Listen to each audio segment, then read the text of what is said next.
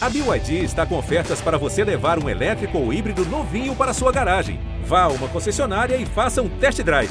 BYD, construa seus sonhos.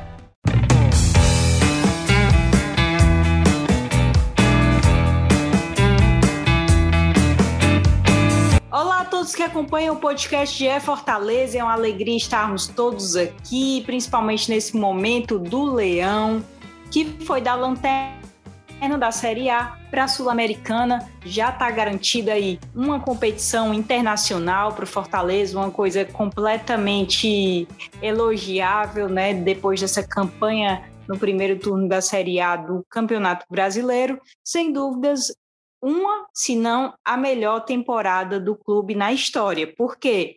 Campeão invicto cearense, campeão invicto da Copa do Nordeste, oitavas de Libertadores, grande campanha na Copa do Brasil e agora também essa permanência na Série A e também sul-americana. Eu sou Thais Jorge, editora do GE aqui no estado, e estou com o Márcio Renato, que é o nosso voz da torcida e também está lá no Glória e Tradição. Bem-vindo, Márcio. Como é que você tá? Tá tudo bem? Tudo numa boa? Me diga aí essa sensação de estar na Sul-Americana. Fala, Thaís, tudo bem? Mais uma vez aqui no, no nosso querido podcast GE Fortaleza, né? Terminando a temporada, tá na reta final aí, tem mais três semaninhas de futebol e tem muita coisa para falar, né? Como você bem disse aí, o Fortaleza ele faz uma recuperação, uma remontada que já é histórica, né? Entra aí no hall das principais retomadas de um time no Campeonato Brasileiro, na era dos pontos corridos, sem dúvidas, a maior, né?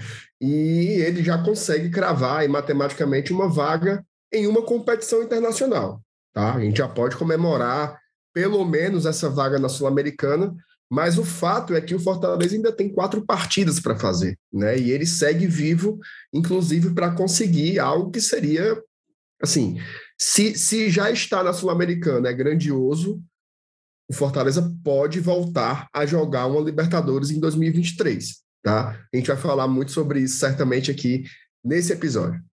De 48 pontos e me chamou muita atenção ontem a atuação do Fortaleza, né? É, contra o Coritiba. Foi uma vitória por 3 a 1 uma vitória elástica, né? E importante, é, sem Castelão lotado, como a gente está acostumado, mas desde o início o Fortaleza foi muito incisivo, né? É, em busca dessa vitória, tanto é que o primeiro gol saiu logo no início com o Juninho Capixaba, sem dúvida. Sem dúvidas, uma partida em que ele se destacou demais, né? Fez dois gols, e mesmo com o Thiago Galhardo perdendo aquele pênalti, o Fortaleza não abdicou, né? De, de não, não se deixou abater, não abdicou dos três pontos, né? Então, eu queria que você estava no estádio, é, como é que você analisa essa partida, Márcio? É, do Fortaleza, até por uma escalação diferente do Voivoda, né? Foi de Lucas Lima titular, colocou ali Moisés, Thiago Galhardo e também o Pedro Rocha. Então, qual a tua avaliação desse, desse, dessa vitória? Bom, Thais, eu acho que o Fortaleza ele jogou bem mais, tá? Ele jogou bem mais bola que o Curitiba, embora tenha passado alguns sustos, tá? Em algum momento ali, o Fernando Miguel teve que fazer defesas, defesas importantes, né? Teve uma cabeçada sozinho, é, teve, teve uma outra jogada do Cuiabá que a bola foi rebatida pelo Fernando Miguel, ela volta para ele e dá outra, como a gente fala, deu uma mãozada na bola para se livrar dela. É, o Curitiba chegou algumas vezes, né? Tava um jogo até meio estranho assim de se ver, porque o Fortaleza começou muito em cima, Fortaleza foi para cima, poderia ter feito dois, três, até quatro gols. Né? Não é só pelo lance da penalidade. Fortaleza teve um volume de jogo para fazer muitos gols. Só que de vez em quando o Curitiba do Guto, né? A gente sabe como é o Guto. Ele espera, espera, espera, espera. Quando dá fé, ele está dentro do seu gol e o Curitiba teve as suas oportunidades, mas não soube aproveitá-las, né? Não soube aproveitá-las de modo algum. Então, acho que o Fortaleza soube se impor, teve um volume de jogo muito maior. E para mim, Thaís, o, o, o, segundo tempo ele demonstrou também a diferença de elencos, tá? A diferença de elencos entre o Fortaleza e o Curitiba. Tirando o, o, o jogador que entrou e fez o gol do Curitiba, eu acabei de esquecer o, o nome dele, o número 99, até que é um atacante emprestado pelo Internacional. É, todas as alterações que o Curitiba fez no segundo tempo, elas fizeram com que o nível é, é Cadorini, Cadorini, Matheus Cadorini, fizeram com que o nível do Curitiba caísse um pouco. Em compensação, as trocas que o Fortaleza fazia fizeram com que o time melhorasse ou pelo menos mantivesse o nível técnico que estava é, é, tendo na primeira etapa. Então, acho que se demonstrou uma força muito grande dos suplentes ali do Fortaleza, né? Entrou Hércules, entrou o próprio Zé Wellison, que para mim entrou bem. O Romarinho entrou muito bem, né? Fazia tempo que o Romarinho não entrava acertando tanto assim como ele entrou, não só pelo gol, tá? Mas ele realmente estava numa noite iluminada. Então o Fortaleza pareceu ter mais time, mais elenco, mais treinador também. Tá? Acho que o Voivoda ele, ele soube armar melhor essas jogadas em transição. O Fortaleza ele aprendeu a jogar assim, né? Ele não é um time que fica 100% no campo do adversário. Várias vezes o Fortaleza nitidamente dava a bola para o Curitiba. Era como se dissesse assim: quer empatar? Venha. Né? Quer empatar? Venha, venha, eu deixo você vir. Aí, bufo, ia lá e era um contra-ataque sempre muito perigoso. Assim. O Fortaleza deu muito calor no Curitiba. Bom goleiro, tá? Um bom goleiro do Curitiba, o, o Gustavo, né? O goleiro que o Gabriel, perdão, que veio do Cruzeiro, um jogador interessante até para se observar, goleiro de 30 anos aí. É, enfim, o Fortaleza foi senhor do jogo, acho que foi um resultado muito merecido. Em termos de campeonato, eu acho que o Fortaleza ele fez a mesma coisa que o São Paulo fez e que o Atlético Mineiro fez. Né? Tinham que ganhar esses jogos em casa contra adversários que estão brigando apenas pela permanência. Eu acho que o Fortaleza cumpriu esse dever de casa muito bem cumprido, não à toa saiu mais uma vez aí ovacionado pelo seu torcedor e o clima tá, tá muito bom, né? Para essa reta final aí com uma leveza danada. Quem diria, né? Quem diria que a gente chegaria no final de outubro com tanta tranquilidade? Quase sempre aqui o Voivoda é assunto, né? Hoje ele é assunto, porque nós estamos gravando hoje, sexta-feira, tá? Duas horas da tarde, e o Voivoda foi a Canindé, que é uma cidade aqui de fé do estado do Ceará, são Francisco das Chagas, né? Ele foi lá para Canindé com alguns funcionários do Fortaleza, foi pagar uma promessa lá, é, né? Uma promessa que teria sido por conta da, da permanência do Fortaleza na Série A. Enfim, não faltam coisas para ele pagar a promessa, né, Márcio? Libertadores, é, permanência da Série A, vaga na Sul-Americana, títulos, o que não vai faltar é, é o que o Voivoda agradecer, né?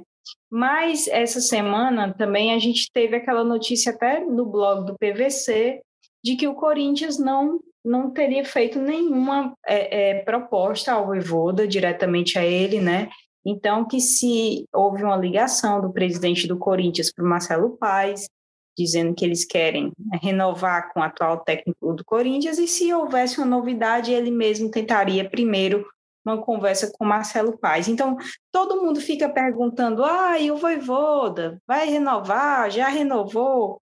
Então, assim, eu queria entrar nessa parte do podcast para a gente dizer um pouco do que a gente sabe, né? Assim, a gente sabe, o que, que a gente sabe? A gente sabe que Fortaleza quer muito a manutenção do Voivoda, né? Gosta muito dele, já deixou muito claro que quer que ele permaneça, quer, que quer que ele permaneça, mas essas conversas devem ser mesmo, devem ter um, um desfecho no final da Série A, né, Márcio? Pelo menos é o que a gente está sabendo, não sei se você está sabendo algo mais, né, lá pelo Glória e Tradição, mas a gente sabe que existe esse interesse muito grande do Fortaleza na permanência do Voivoda, que ele sabe disso, que o Marcelo Paz já falou que não vai ficar enchendo o saco dele, né, com esse assunto, até porque corre risco até de perder o homem, né, se ficar enchendo o saco, ah, renova, renova, renova.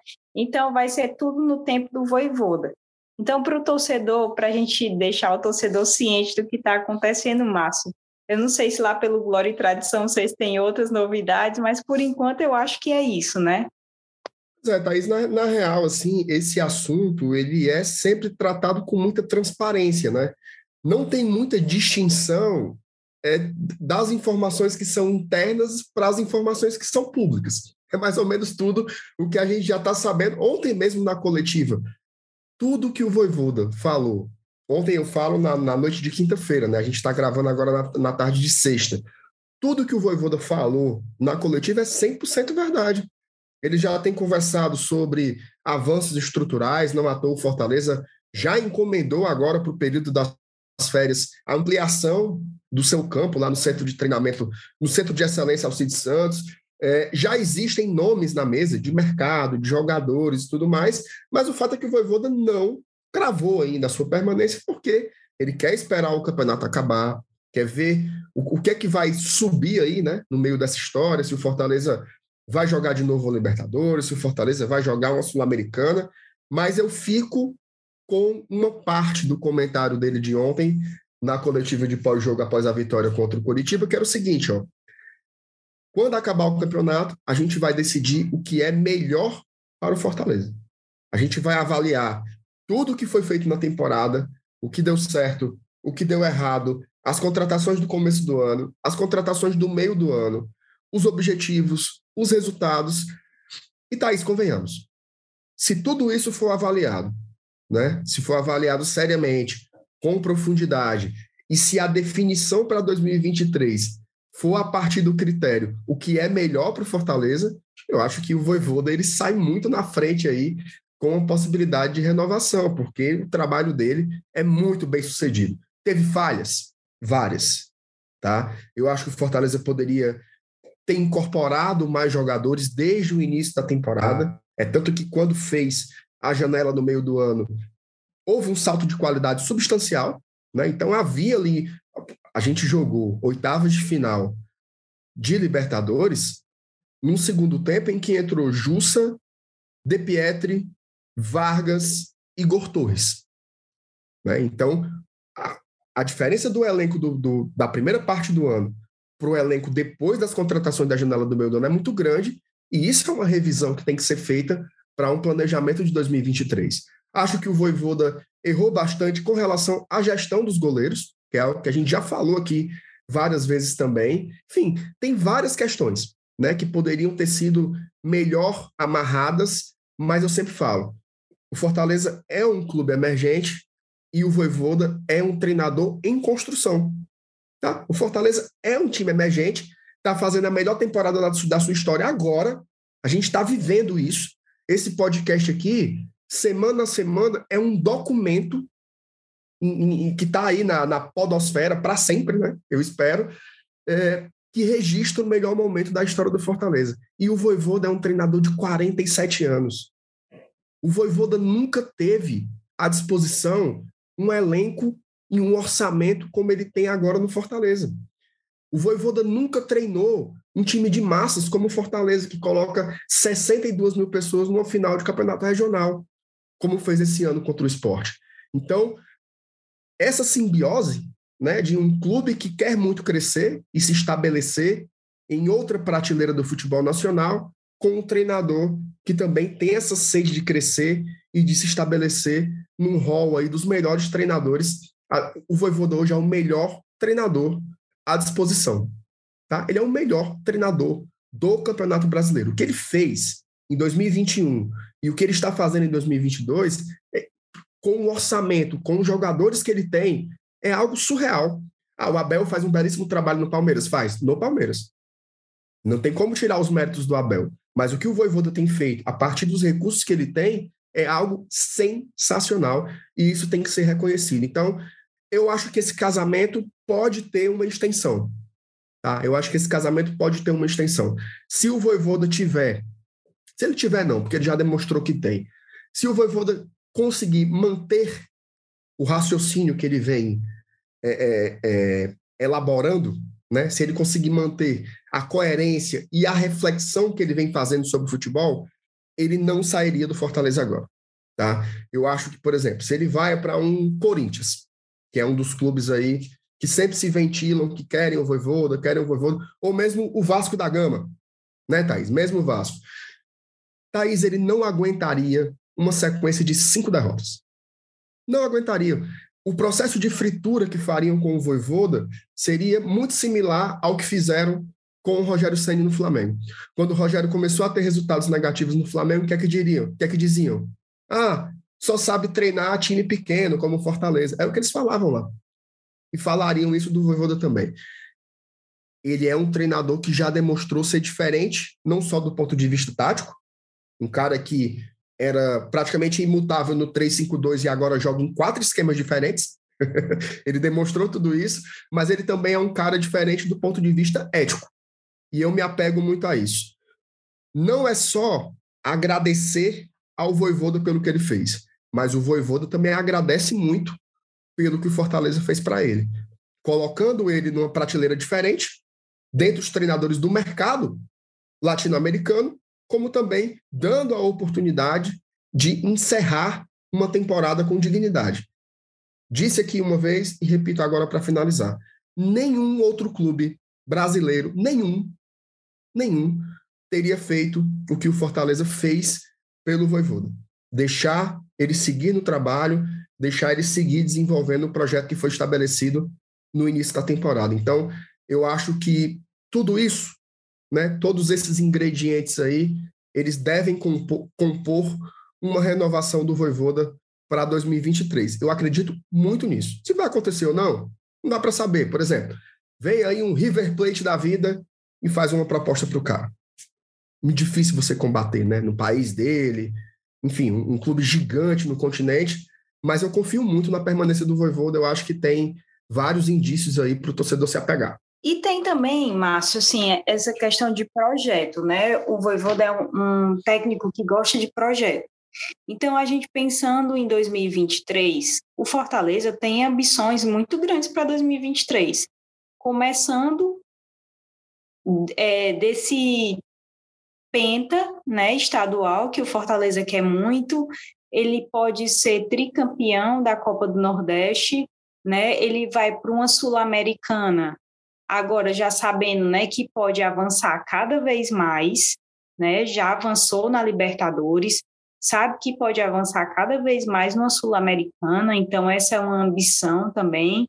É, Copa do Brasil já foi muito longe, né, com o Voivoda, então sabe que pode mais e a Série A a gente nem se fala, né? É, se você imaginar esse primeiro turno do Fortaleza, você imagina se o Fortaleza não tivesse ido mal, né, no primeiro turno, né? Porque depois dessa arrancada aí do segundo turno, tá aí buscando a pré-libertadores. Então, assim, a gente a gente vê que, assim, se for questão de projeto, de ambição, não vão faltar metas, né, Márcio, assim, para uma possível permanência do Voivoda. Sem então, dúvidas, sem dúvidas. Não, a... não, não vão faltar metas, inclusive sobe o sarrafo, né, Thaís? Sobe o sarrafo. Exatamente, e assim, é o que a gente sempre percebe, assim, os treinadores do Fortaleza estão conectados, muito conectados com a realidade do clube, inclusive de infraestrutura, né? Como você disse, ah, já vai ter, a, houve a entrega dos hotéis, a Beatriz Carvalho foi até lá cobrir, agora essa questão da ampliação que você falou aí, então, assim, é muito parecido também com o que o Ceni fazia, né, de pensar também na questão de infraestrutura, de pensar no clube como um todo. A gente vai seguir acompanhando esse, esse, esse desenrolar Fortaleza Voivoda, né, que, que, enfim, isso desperta curiosidade não só do torcedor do Fortaleza, como de vários outros clubes do Brasil que observam o Voivoda há muito tempo, né, como você citou aí, Corinthians, Vasco, que com certeza o nome dele já foi muito ventilado em vários outros clubes, não só aqui do Brasil, mas também de fora do Brasil. E aí o Fortaleza tem um jogo aí que será dificílimo contra o Palmeiras no dia 2, quatro da tarde, pela 35 quinta rodada. Vamos acompanhar tudo. Márcio, o que é que dá para projetar é, desse Palmeiras e Fortaleza? Que jogadores saem, que jogadores entram, né? Como é que tá? O que, é que você espera desse jogaço? O Thaís, assim, o, o jogo contra o Palmeiras ele tem que ser encarado com muita prudência, tá? Muita prudência, porque ele é o primeiro jogo de quatro partidas conectadas, meio, final, meio e final de semana. Tá? Fortaleza deve ter um descanso aí para seus jogadores e depois, quando voltar, vão ser quatro partidas seguidas e acaba o campeonato. Então, indiscutivelmente, esse jogo contra o Palmeiras é aquele jogo que você não conta com nada. Veja só, feriado em São Paulo, o jogo que pode decretar o título brasileiro para o Palmeiras. Basta o Palmeiras ganhar. O Palmeiras que é uma das melhores equipes do continente.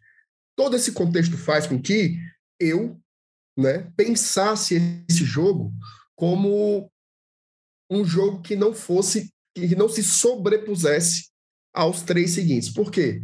Porque os três são completamente acessíveis. Tá? Depois do Palmeiras, o Fortaleza vai receber o Atlético Goianiense e o Bragantino. É uma equipe que está brigando para não cair, e o Bragantino, que é uma equipe que está estagnada no meio de tabela desde o início do campeonato. Está ali 14, não vai para a Libertadores, também não perde a vaga na Sul-Americana, mas está ali. É um time que está bambeando. Eu acredito que esses dois jogos eles são muito acessíveis para o Fortaleza. Eu consigo visualizar seis pontos aí. E depois vai para a Vila Belmiro fazer um, uma espécie de confronto direto contra o Santos, que também está um time muito irregular. Né? Se você pega aí a, a, a, campanha do Santos nessa Série A, é uma campanha de muita irregularidade. Nos últimos cinco jogos, perdeu, perdeu três. Tá? Então, assim, o que, que eu faria? Faria uma escalação mais física, mais defensiva, mais bem postada, se preservando, para de repente busca um ponto, ou tenta jogar aplicando esse modelo de jogo no contra-ataque, vai que carimba a faixa do Palmeiras lá? Por que, é que isso não pode acontecer? Palmeiras está com um retrospecto meio estranho aí com Fortaleza. No passado foi lá e low. Em, 2000, em 2021 foi uma vitória para cada lado. Então, acho que o Fortaleza pode engrossar esse caldo, mas eu não apostaria todas as fichas contra o Palmeiras. Eu acho que os três jogos seguintes, eles são muito mais acessíveis e talvez muito mais relevantes para o final. Se o Fortaleza, por exemplo, consegue ganhar esses dois jogos em casa, eu acho que a gente se insinua muito, muito, muito por uma vaga nessa pré-Libertadores. Lembrando que a partir de sábado, né, após a final da Libertadores, dificilmente não será um G8. Então, o Fortaleza, na oitava posição, está dois pontos só. São dois pontos de distância da, do G8 e três pontos de distância para o Atlético Paranaense. Eu me lembro, Thaís, que a gente conversava aqui, e aí eu, teve uma vez que eu falei assim para ti, eu digo, olha, se fosse o São Paulo no lugar do Fortaleza, todo mundo diria que está brigando pela Sul-Americana. E aqui eu vou dizer a mesma coisa. Fortaleza está em nono lugar. Dois pontos da pré-Libertadores, três pontos da, da Libertadores, o Fortaleza está brigando pelo quê? Ele está brigando por uma vaga numa segunda Libertadores consecutiva, e eu acho que dá para buscar. Mas esse jogo do Palmeiras eu tiraria um pouco de peso, jogaria muito mais com inteligência do que com coração, diferente do que eu acho que vai ser nesses jogos em casa. Então, final de campeonato interessante aí para o Fortaleza, eu acho que chega vivo aí para os seus objetivos, e o mais importante, né? Se nada der errado até lá, a gente sabe que coisas podem acontecer em treinamentos e tal, o Fortaleza conta com todos os jogadores, né? Não tem ninguém suspenso, não tem ninguém lesionado, o Sacha teve um problema ali no jogo contra o Curitiba, mas pelo que o clube informou, parece que já está tudo bem, só teve um mal-estar. Como a gente diz aqui no Ceará, teve uma gastura, um negócio assim, mas ele já está bem, tá? Então, eu acho que a gente tem que fechar nesses quatro jogos. O Fortaleza pode fazer. Olha, não sei não, viu, Thaís? Fortaleza fizer aí uns sete pontos nessas quatro partidas, eu acho que a gente pode fazer um negócio gigante. E para finalizar, só uma curiosidade, tá, Thaís? Que eu sei que você gosta muito de, de dados, de números. O primeiro turno no ano passado do Fortaleza, na Série A, ele virou uma referência para o futebol nordestino. Fortaleza teve a, o melhor primeiro turno da história de um nordestino nos pontos corridos. Pois bem, o segundo turno do Fortaleza esse ano, ele já é melhor que o primeiro turno do ano passado. Então, o Fortaleza já estabeleceu uma nova referência. E aí você quer um detalhe? Tem quatro jogos para fazer, tá? Se o Fortaleza ganhar mais um, basta mais uma vitória. Se o Fortaleza ganhar mais um, ele já terá o melhor retorno da história de um nordestino, que hoje é do Vitória da Bahia, com 36 pontos. Fortaleza faria 36 também, mas já passaria o Vitória no primeiro critério de desempate, que é o número de vitórias. O Fortaleza iria para 11, o Vitória só tem 10. Então, melhor turno e melhor retorno da história está em aberto. Né? O Fortaleza segue escrevendo páginas e mais páginas de história no futebol brasileiro. tá? Não é só nordestino. Irado, Márcio.